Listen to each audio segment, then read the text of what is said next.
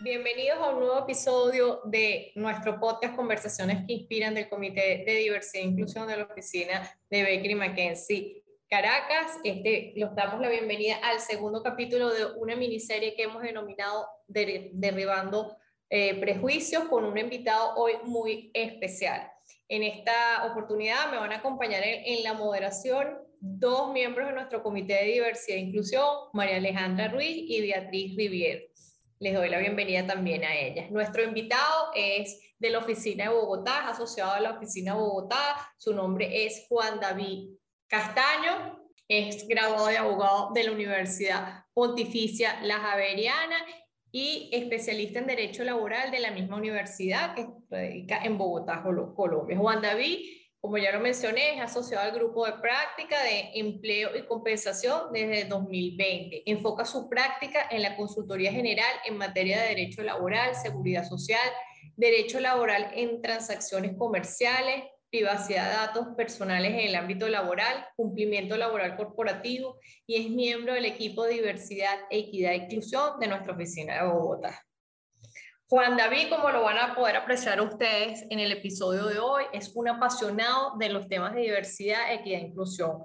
Ha hecho parte de grupos de interés universitarios que promueven la diversidad y diseñan medidas para, tener la situación, para detener las situaciones de acoso. Además, Juan David asesora activamente a clientes locales y regionales en todos estos, en todos estos temas. Como verán, pues no puede haber ningún otro mejor invitado que Juan David para este segundo episodio. Esperamos a todos nuestros oyentes que con todo lo que conversemos hoy, todas las experiencias de Juan David, pues les sirvan de apoyo, de estímulo en todo su camino personal y laboral. Y sin más preámbulos, pues le paso la palabra a Juan David. Bienvenido, Juan David. Hola María, María Alejandra, Beatriz. Realmente me siento halagado de, de ser parte de esta conversación y bueno, de por poder compartir algo, algo de mi vivencia y algo de mi conocimiento en estos temas eh, que creo que es, es un grano de arena en todo este trabajo por la diversidad y la inclusión. Muchísimas gracias. David, muchísimas gracias por aceptar nuestra invitación. De verdad que eh, nosotros sabemos que esta conversación va a ser muy interesante, tanto para nosotras a nivel personal como para todos los oyentes. Así que te voy a pedir, por favor, que nos comentes sobre ti. ¿Quién es Juan David? Eh, cuéntanos un poco sobre tu experiencia como miembro de la comunidad y miembro de Baker McKenzie. Pues María Alejandra, o sea, digamos, el tema de, de ser gay es, es, es todo un reto socialmente. Hace eh, seis años que salí yo del closet y bueno, desde ese momento he tenido muchas eh, vivencias y muchos aprendizajes y temas familiares y temas laborales em, que, que, involucran ser miembro de la comunidad y además pues trabajar, vivir, estar en sociedad. Eh, lo que les puedo decir es que me siento muy orgulloso de ser miembro de la comunidad. Eh, soy feliz, soy embajador. Eh, me parece que vivir abiertamente da la posibilidad a otras personas de, de ver que, que, se puede ser feliz, que la sociedad te va a aceptar, que, que vas a poder trabajar, que vas a poder tener una pareja y hacer muchas cosas porque eres solo una persona más y esto no te define ni para bien ni para mal. Y, creo que esa, esa forma de, pensar me ha llevado a, alinearme profesionalmente con Baker como una firma que está comprometida con estos temas, ¿no? Yo creo que algo eh, de mi vida personal, cuando le conté a mi mamá que soy gay, es que me dijo que le daba mucho miedo que laboralmente no pudiera crecer ni desarrollarme profesionalmente por esa situación y bueno, por, por las medidas de discriminación, ¿no? Em, y creo que Baker ha sido el lugar que me ha permitido demostrarle a mi mamá y a mi familia que eso no es una limitación y que puedo ser tan grande como quiera ser en la medida en que me esfuerce. Eh, y, y, bueno, pues creo que ahí se intercalan esas esos dos puntos, mi vida como miembro de la comunidad y mi vida como miembro de Baker y como abogado. Oye, Juan David, qué bueno escuchar esa experiencia y bueno, lo hemos comentado también en otros podcasts, ¿no? Eh, nosotros estamos de este lado, que somos los integrantes del Comité de Diversidad e Inclusión y, si se quiere, encargados del desarrollo, de llevar a cabo todas las directrices de lo que es las actividades de diversidad e inclusión globales y regionales, ¿no? Pero siempre es bueno oír que esas directrices, esas actividades, todos estos programas que se están desarrollando, pues eh, no solo surten efectos, sino que están creando efectivamente un ambiente, como tú lo, dices, de trabajo seguro, donde las personas pueden desarrollarse, eh, desarrollar su potencial, ¿no? Entonces ya desde el punto de vista tú estar encargado del desarrollo de estas prácticas de diversidad e inclusión en Bogotá, ser miembro del grupo de práctica de empleo y compensación desde el 2020 y indagando un poquito más en tu experiencia, tanto, ya me hablaste un poco de la personal, pero ahorita un poco en laboral, ¿en qué se están enfocando sus esfuerzos los empleadores en, en, todos estos temas de diversidad eh, e inclusión, de acuerdo a tu experiencia? Pues mira, María, en los temas de diversidad, pues los empleadores lo que podemos ver es que se están abanderando con estos temas. Y esto es básicamente porque hay una movida global en la sociedad respecto de los temas de discriminación, es decir, nos estamos haciendo conscientes de que estas injusticias pues no debería vivirlas nadie en ningún tipo de condición, es decir, la discriminación no es solo contra la comunidad, sino también contra, digamos, situaciones de género, etnia, nacionalidad y muchas otras condiciones pues que al final del día son prejuicios y que justamente hay que derribarlos y el empleador se está haciendo parte de esa, de esa causa en este momento. Entonces los esfuerzos se están enfocando justo hacia ese camino. Lo que hemos visto es empleadores que se están, digamos, enfocando en ciertas condiciones de, de diversidad, es decir, solo etnia, por ejemplo, e implementando todas las acciones para eh, trabajar a favor de la equidad en los temas étnicos o religiosos o de la comunidad o en varios de ellos. También hemos visto empleadores que digamos que cubren una, todo un, abanico de posibilidades en los temas de, de, de, diversidad, que pues es, es una gran, gran, gran noticia. Eh, hay un punto particular en esto que me gustaría mencionar y es lo que llamamos mercantilismo, ¿no? Entonces, la empresa que usa el mes del Pride para poner su bandera, que ha sido altamente criticado porque son, hay, hay corporaciones que al final del día no están comprometidas con este asunto. Sin embargo, yo creo que ahí vale la pena hacer una, una digamos, un, un, punto o llamar la atención sobre algo y es igual, a pesar de que sea solo mercantilismo, veamos cómo incluso la corporación ya se compromete con eso. Es que antes lo que veíamos era que nadie mencionaba esto, que ninguna empresa lo mencionaba porque se veía mal y socialmente era rechazado. En Colombia, yo les puedo dar un, ejemplo, y es hace un par, bueno, ya unos cinco o seis años tal vez, un banco sacó una publicidad en la que promovía el crédito eh, de vivienda, ¿no? Y entonces ponía en la imagen a dos hombres o a dos mujeres. Y eso fue toda una revolución en nuestro país. Entonces, pues como, digamos, personas apoyándolo, otras personas que decían, pero ¿cómo es posible? ¿Cómo van a poner eso? ¿Cómo van a considerar eso familia? O sea, toda una revolución. Y vean que ese banco en ese momento retiró la publicidad porque tuvo un rechazo social muy alto, desgraciadamente, ¿no? O se escuchó más a las voces de rechazo que a las voces que lo apoyábamos totalmente. Pero hoy en día ese mismo banco pues ya tiene publicidad otra vez de este estilo que saca en las revistas, en las eh, en la televisión, en la radio, y ya es muy diferente, ¿no? Entonces, incluso ese avance que al principio no es solo como mercantilista, miren lo que termina. Entonces, eh, pues es, un, es muy grato y yo creo que los esfuerzos de los empleadores van justo direccionados a ese punto, apoyar los temas de diversidad.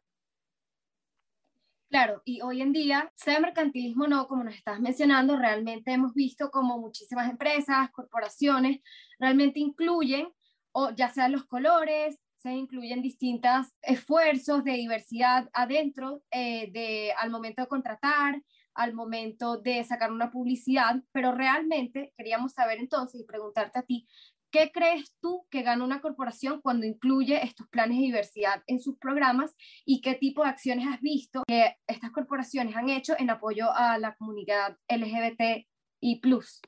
Pues Beatriz, mira, eh, gana mucho es decir, la diversidad no es, eh, digamos, un tema solo de nombrarlo, sino que esto realmente tiene efectos, porque es que la diversidad lo que aporta es distintas vivencias, distintas formas de ver el mundo, eh, distintas opiniones. Entonces, cuando incluimos a una persona de la comunidad, por ejemplo, que en mi caso afortunadamente nunca sufrió de grandes situaciones de discriminación, pues yo veo la comunidad desde, y digamos, el trabajo en diversidad desde un punto, pero cuando incluimos también una persona que sí ha sufrido discriminación, por ejemplo, que fue eh, desahuciado, pues él tiene otra, él o ella tienen otra visión. Y lo mismo con el resto de situaciones eh, o, características que hay en la, diversidad. Otro tipo de color de piel, eh, otra nacionalidad, otro idioma, o sea, otro origen familiar, político, religioso. Todo eso enriquece las corporaciones. Entonces, eso termina teniendo valor, porque cuando las corporaciones incluyen muchos puntos de vista,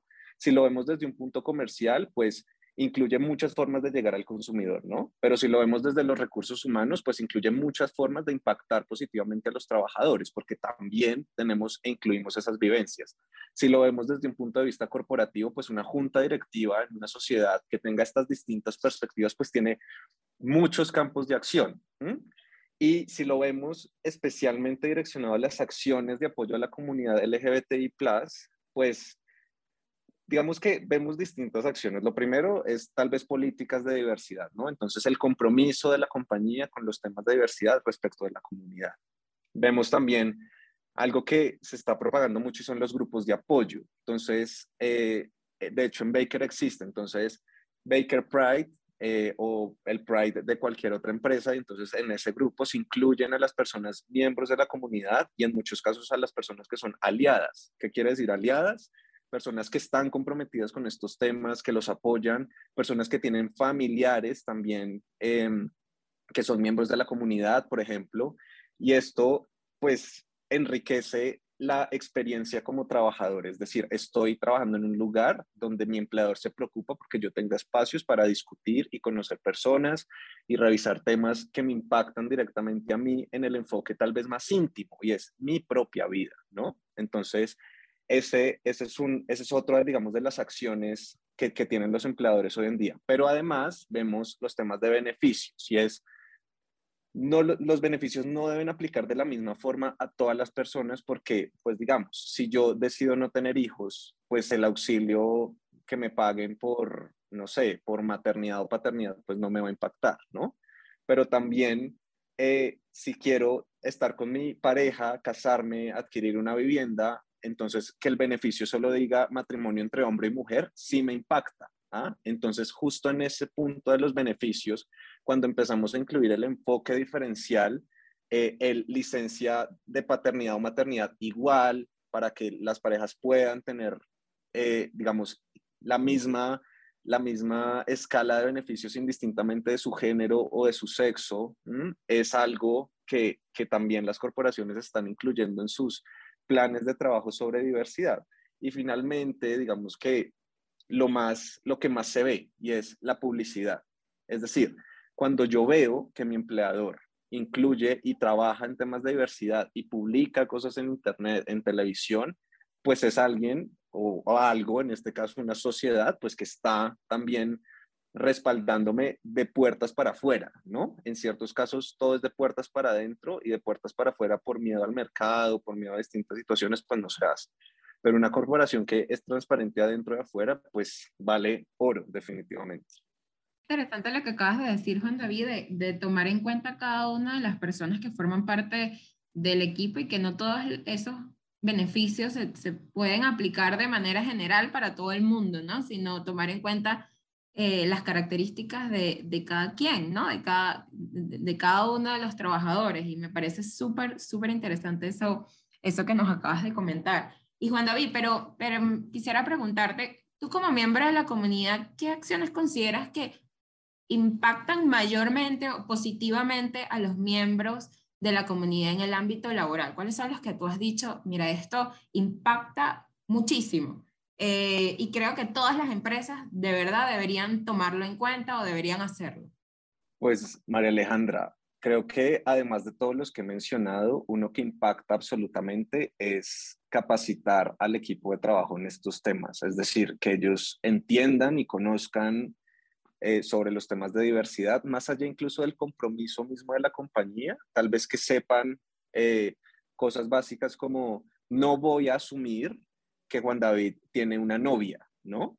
Y más bien en lugar de decir, te invito a la fiesta, a mi fiesta de cumpleaños con tu novia, pues digo, te invito con tu pareja, ¿no? Ese tipo de cosas que pueden ser muy sutiles, al final del día cambian la perspectiva, tanto en la empresa como de la persona, miembro de la comunidad que pues em, lo escucha y dice, wow, están, están, están pensando en mí también. Yo tengo una, una vivencia particular y es que imagínense que cuando yo iba a entrar a Baker, pues ya para ese momento yo, digamos, estaba mucho más estructurado en estos temas de diversidad y para mí, pues definitivamente era innegociable un lugar de trabajo en el que mi orientación sexual fuera un problema o que no fuera a ser aceptado, pues definitivamente no. Y yo en la entrevista de trabajo con mi socia, antes claramente que fuera mi socia, yo le dije, mira, yo necesito que tú sepas algo, esto no es nada problemático, simplemente quiero que sepas que yo soy gay y que si hay algún problema, si a alguien le incomoda, si ustedes sienten que no pueden trabajar o que esto es algo que pues no es negociable en el ámbito de trabajo para ustedes, pues díganmelo porque pues ni yo quiero estar aquí porque para mí va a ser muy triste trabajar en un lugar donde no me acepten pues, y pues para ustedes va a ser, me imagino que súper incómodo. Y lo que vino después de esto fue la carcajada de cómo se te ocurre que esto va a ser un problema y yo ahí dije, este lugar es para mí. O sea, eso es justamente esos, esos puntos que impactan, ¿saben? Y es que mi socio no tenía que saber que Baker tiene 50 planes de diversidad y entonces que tiene un enfoque para acá. No, simplemente es ser humana y entender que pues esos puntos pues no hacen ninguna diferencia. Entonces creo que ese en particular tal vez haría o, terminaría de complementar todo lo que charlamos en la pregunta anterior. Eh, Juan David, y un poquito, bueno, siguiendo un poco en todos estos temas de interés que, que tú has desarrollado en materia de diversidad e inclusión, eh, mencionamos en, en, en, mencioné en la introducción que tú has formado parte y formas parte de grupos de interés en todo lo que es relativo a la promoción y diseño de medidas para detener lo que son situaciones de acoso, ¿no? Entonces quería explorar un poquito en ese tema, hablar un poco sobre el acoso y enfocar un poco cuáles son las tendencias del mundo laboral sobre, eh, sobre la intervención del acoso y en qué situaciones deberíamos enfocar nuestro trabajo cuando hablamos de acoso contra la, la comunidad LGBTI. María, mira, eh, pues las tendencias del mundo, digamos que van muy de la mano con lo que ya mencionamos, y es que, eh, pues, estamos trabajando hacia la diversidad, ¿no? Y trabajar hacia la diversidad o propender por la diversidad incluye intervenir las situaciones de acoso. Es decir, que si te estás sintiendo discriminado o discriminada, que si estás siendo eh, objeto de una situación de acoso, entonces todos los días se burlan de ti o te hacen un comentario, aunque incluso no sea sobre el, tema de la comunidad, sino de cualquier otro tema, se burlan de tu color de piel, se burlan de que vives muy lejos de la oficina, se burlan de cualquier otra cosa o eres objeto de alguna situación particular, pues lo que las corporaciones están haciendo es decir, o sea, tal vez dos puntos. Uno, decirle a las personas, no, o sea, no es chistoso que te burles de esa situación de la persona. No, no es una broma. No es algo que puede ofender a la persona, entonces no lo hagas. Acuérdate que estás en un ámbito de trabajo y que ese ámbito de trabajo no quiere decir que tengas que estar en corbata y ser la persona más formal del mundo. No, simplemente que tienes que tener respeto por las personas y por las vivencias de cada una de las personas. Y dos, pues por supuesto tener políticas y procedimientos contra esas situaciones que puedan constituir acoso.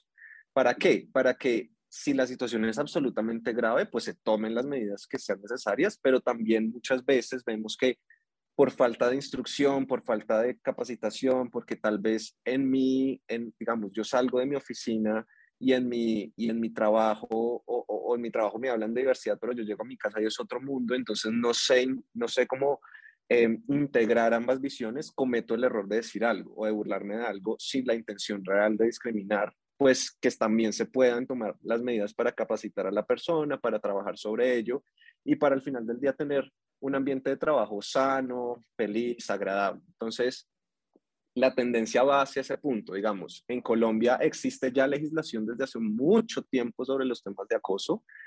Hasta ahora estamos viendo que esto está avanzando, pero vemos también que en otros países esto también está ocurriendo, sea porque la ley te lo está diciendo o mucho mejor porque las corporaciones de forma independiente se están dando cuenta de que esto es muy importante y que no es solo cumplir la ley, ¿no? Sino hacer las cosas porque es lo correcto. Y em, cuando hablamos propiamente de la comunidad LGBTI, y hablamos del enfoque del trabajo eh, o en qué deberíamos enfocar nuestro trabajo en estos temas de acoso, pues hay fenómenos particulares que, que hay que identificar con cada una de las características. En la comunidad LGBT, LGBTI más, perdón, eh, pues digamos, la discriminación se da justamente por la calidad, es decir, por la orientación sexual o la orientación de género, eh, por la forma en que las personas se comportan, es decir, tenemos en la cabeza que un hombre debe comportarse de determinada forma, una mujer de determinada forma, usar X o Y ropa determinada. Entonces, cuando vemos que una persona no cumple con ese patrón, nos burlamos de ella, la excluimos, la discriminamos, pues eso es, eso es un punto donde debe hacerse enfoque, es decir, no sé, eh, educar a las personas sobre el rosado no es solo de mujeres, el azul no es solo de hombres, o sea, la falda la hemos visto durante toda la historia puesta en las mujeres, pero eso no quiere decir que un hombre no pueda usar falda fuera de Escocia, por ejemplo, o sea, ese tipo de cosas pues son importantes y, eso, y es un enfoque. Hay un tema muy particular en, el, en, en la cuestión eh, sexual y es en la comunidad, o sea, la, la, digamos que el abordaje inicial que se tuvo sobre la comunidad LGBT, LGBTI fue un enfoque exclusivamente sexual. Entonces, o sexualizar a las personas o discriminar a las personas por su sexualidad. Entonces, cuando hablamos de la discriminación en estos puntos, pues lo que vemos es justo que hay acoso sexual hacia estas personas, hacia, hacia los miembros de la comunidad, porque socialmente como que se entiende que, que es que estas personas tienen que aceptar el hecho de que yo me estoy acercando sexualmente a ellas, porque justamente ese prejuicio de todo es sexual, entonces hacia allá va mi, mi discriminación, es decir, acoso sexual, em, discriminación propiamente dicha, que es lo que ya mencionábamos, entonces justamente sobre esos puntos es lo, sobre los que particularmente se ve más el acoso sin, digamos, descuidar las, las, partes generales es, pues cualquier persona podría ser acosada, sea o no sea miembro de la comunidad o tenga o no una característica particular. Y pues sobre esos puntos tendremos que trabajarlo de forma general, pero cuando ya apliquemos un enfoque diferencial, pues deberíamos pensar en estos particularmente. Claro, y ahorita hoy en día hemos visto como el acoso realmente ha sido un tema eh, que pasa en todos lados del mundo, no solo la comunidad LGBTI+, sino también este, los niños, etcétera. Entonces, también quería hablar de una línea que supimos que salió en Bogotá, una línea de servicios eh, para todos estos asuntos de diversidad. ¿Qué nos cuentas de esto? Queremos saber si esta línea también sirve para estos miembros de la comunidad LGBTI que sufren de acoso o en general para qué sirve esta línea, ya que realmente hemos leído mucho de esto y queremos saber si, bueno, son una de las cosas positivas que nos podemos copiar aquí en Venezuela y en varios lugares del mundo también. ¿Qué nos cuentas de eso? Pues Beatriz, para mí es un placer poderles hablar de esto. Eso es un trabajo que, que hemos hecho con todo el amor desde la oficina de Bogotá, eh, con el apoyo de otras oficinas eh, como Londres y como Chicago, que están muy avanzadas en estos temas. Eh, y pues digamos que lo que, lo que buscamos con, con, con, esta línea de servicios es apoyar a nuestros clientes que están comprometidos con estos temas, a los clientes que están súper avanzados, pues mirar cómo complementamos todo lo que ya tienen diseñado y con los clientes que apenas están empezando, pues ayudarlos a que puedan implementar las cosas bien, que vayan paso a paso, que cumplan con la ley, que creo que es eh, justo ese plus que tenemos nosotros como firma de abogados, o sea, mostrarles el panorama legal y decirles, hagámoslo y hagámoslo bien y cumpliendo con la ley de esta forma. Eh, entonces, pues nada, o sea, ha sido, ha sido muy retador, además, vender los servicios de diversidad, equidad e inclusión eh, digamos, no, no ha sido tan fácil por dos razones, porque es que esto a veces parece que, que las corporaciones lo ven como algo solo de recursos humanos. Y esto no es cierto. Es decir, hace poco Baker hizo una, una encuesta para poder mirar cómo se ofrecen estos servicios y qué es lo que necesitan los clientes hoy en día. Y, por ejemplo, veíamos que las personas en realidad ven que esto es un tema que impacta los temas de cumplimiento, por ejemplo. Entonces, todos los temas de políticas de ética, políticas de conducta, están impactados por los temas de diversidad, equidad e inclusión. Y aún más sorprendente, los temas financieros, es decir, ya hoy en día existen bonos, existen préstamos que hacen las entidades financieras a las corporaciones que están atadas al cumplimiento de indicadores de diversidad, equidad e inclusión. Entonces, esto ya no es solo un tema de de compromiso social, que es el punto más importante, sino que esto impacta muchas áreas de los clientes. Entonces, esta línea de servicios lo que busca es eso, justo acompañar al cliente desde el inicio de la, relación laboral, incluso antes, cuando yo voy a reclutar a alguien, cómo reclutar a alguien, hacer un buen proceso eh, de selección eh, con enfoque diverso, si lo que yo quiero es incluir a una, a una comunidad particularmente discriminada en la historia, cómo manejar la relación laboral, lo que hablábamos de compensación, cómo hacer un buen eh, plan de compensación que atraiga a, las personas de la comunidad, cómo tener un buen plan de comunicaciones, que esto, si ven, tiene enfoque legal, pero escapa en muchos puntos, pero desde, desde lo legal tenemos el punto de partida ideal y es cumplimos con la ley y de ahí hacia adelante todo va a estar y se va a poder implementar de la mejor forma, ¿no?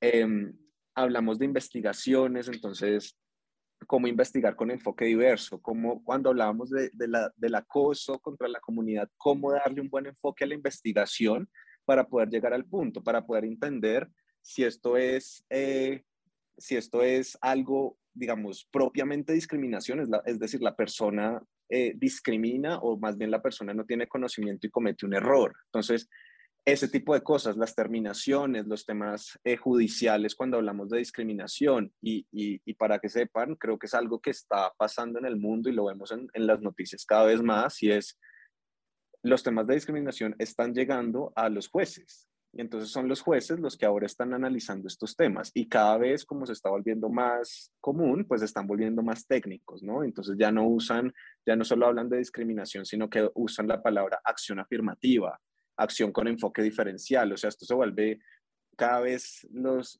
los caminos se van individualizando más, entonces hay que tener un buen, un, buen asesor legal que sepa cómo se maneja cada uno de ellos. Y eso es básicamente lo que queremos hacer con la línea de servicios. Y se los digo yo desde mi visión y creo que hablo por nuestro equipo en Colombia cuando ofrecemos este servicio, sobre todo es poder trabajar por la diversidad. Es eso, es acompañar legalmente, pero es entregarle a nuestros clientes nuestra propia pasión y nuestro propio compromiso porque las cosas cambien en nuestros países y en nuestras corporaciones. Yo siempre digo algo y es, en Colombia, bueno, esto ya va variando en Colombia y en otros países, pero básicamente si hablamos de jornada laboral, pues son ocho horas, ¿no? Y el día tiene 24. Es decir, que un tercio de nuestro día, y digamos que en sin ser súper matemáticos, un tercio de nuestra vida la pasamos en el trabajo. Y si nuestro trabajo nos puede enseñar a ser incluyentes, a ser respetuosos, a promover la diversidad, a que cuando nos pase algo en nuestra familia, fuera del trabajo, nosotros podamos decir, ah, mi empleador me enseñó esto, mi empleador tiene este plan, puedo abordar esta forma o esta situación de una mejor forma, pues que lo puedan hacer gracias a todo el trabajo que tenemos, ¿no? Entonces, bueno, pues eso es lo que les puedo contar de la línea de servicios. Muchas gracias, Juan David. Bueno, y de verdad que una extraordinaria entrevista, una extraordinaria conversación, que es entre, entre amigos, amigos muy queridos de nuestra oficina de Bogotá. Y creo que ya para cerrar y llevarnos como una conclusión de todo lo que hemos hablado en esta, en esta conversación es la importancia de lo que es un ambiente inclusivo de trabajo ¿Por qué? Porque a todos nos gusta ser valorados, a todos nos gusta ser tomados en cuenta. En la medida que somos valorados en nuestra diferencia y tomados en cuenta, pues creo que nos permite desarrollar a cada uno de nosotros nuestras potencialidades. Y eso es un beneficio tanto para el empleado como para el empleador, porque eso es lo que va a garantizar el éxito de ambos, ¿no? Y es lo que creo que estamos en este mundo tan ajetreado, tecnológico y todo lo que estamos buscando. Entonces creo que llegamos ahí a, la importancia, ¿no? De lo que es el, el ambiente inclusivo, qué importancia tienen todas estas prácticas que hemos, que hemos hablado, de sentirse valorado, de sentirse respetado.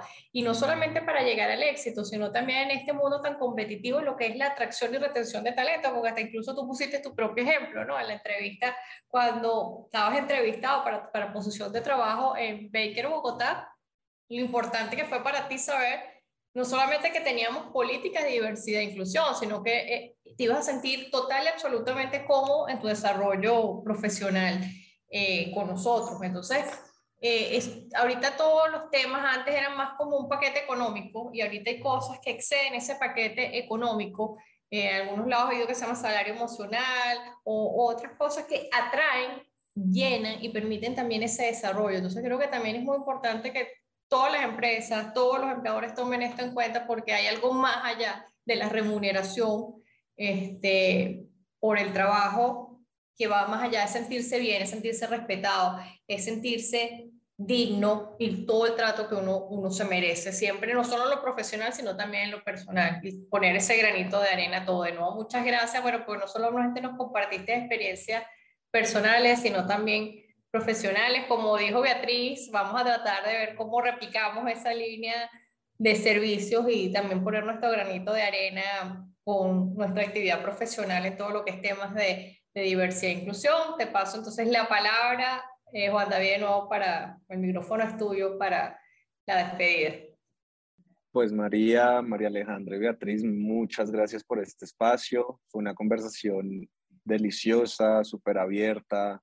Qué bueno que podamos promocionar estos espacios eh, y que cada vez más personas puedan escuchar de la vivencia personal, ¿no? Y, y, y en este caso con el enfoque sobre los temas laborales. Entonces, Ideal, ideal, muchas gracias y también muchas gracias a las personas que nos escuchan. Su tiempo es súper valioso y qué bien que lo dediquen además a escuchar sobre temas de diversidad. Eh, pues nada, estamos hablando, muchísimas gracias. Muchísimas gracias Juan David, de verdad que para nosotros, como te dije al principio, es un honor, un placer y un gusto que estés aquí con nosotros y que hayas tenido esta conversación con nosotros. De verdad que al final a mí me gusta resaltar que todo se trata, temas en temas de diversidad e inclusión, todo se trata del respeto, ¿no? El respeto por la otra persona. Yo creo que eso es lo primordial y eso es lo principal en todos estos temas de diversidad e inclusión. Estamos muy agradecidas contigo, tu experiencia y sobre todo tu experiencia personal, tus ejemplos. Yo creo que esto es lo que lo que va a servir de inspiración para todas aquellas personas que nos están escuchando y, bueno, que les encanta todo este tema de diversidad e inclusión. De verdad que muchísimas gracias y le paso la palabra a Beatriz para que despida este capítulo. Muchísimas gracias, Juan David. Una vez más, es realmente nuestro placer sumar un granito de arena como sus aliados. Y bueno, nada, quedamos aquí a la orden en la oficina Caracas, en cualquier tema de diversidad e inclusión. Estamos completamente abiertos y bueno, nada, gracias por aceptar nuestra invitación para este episodio.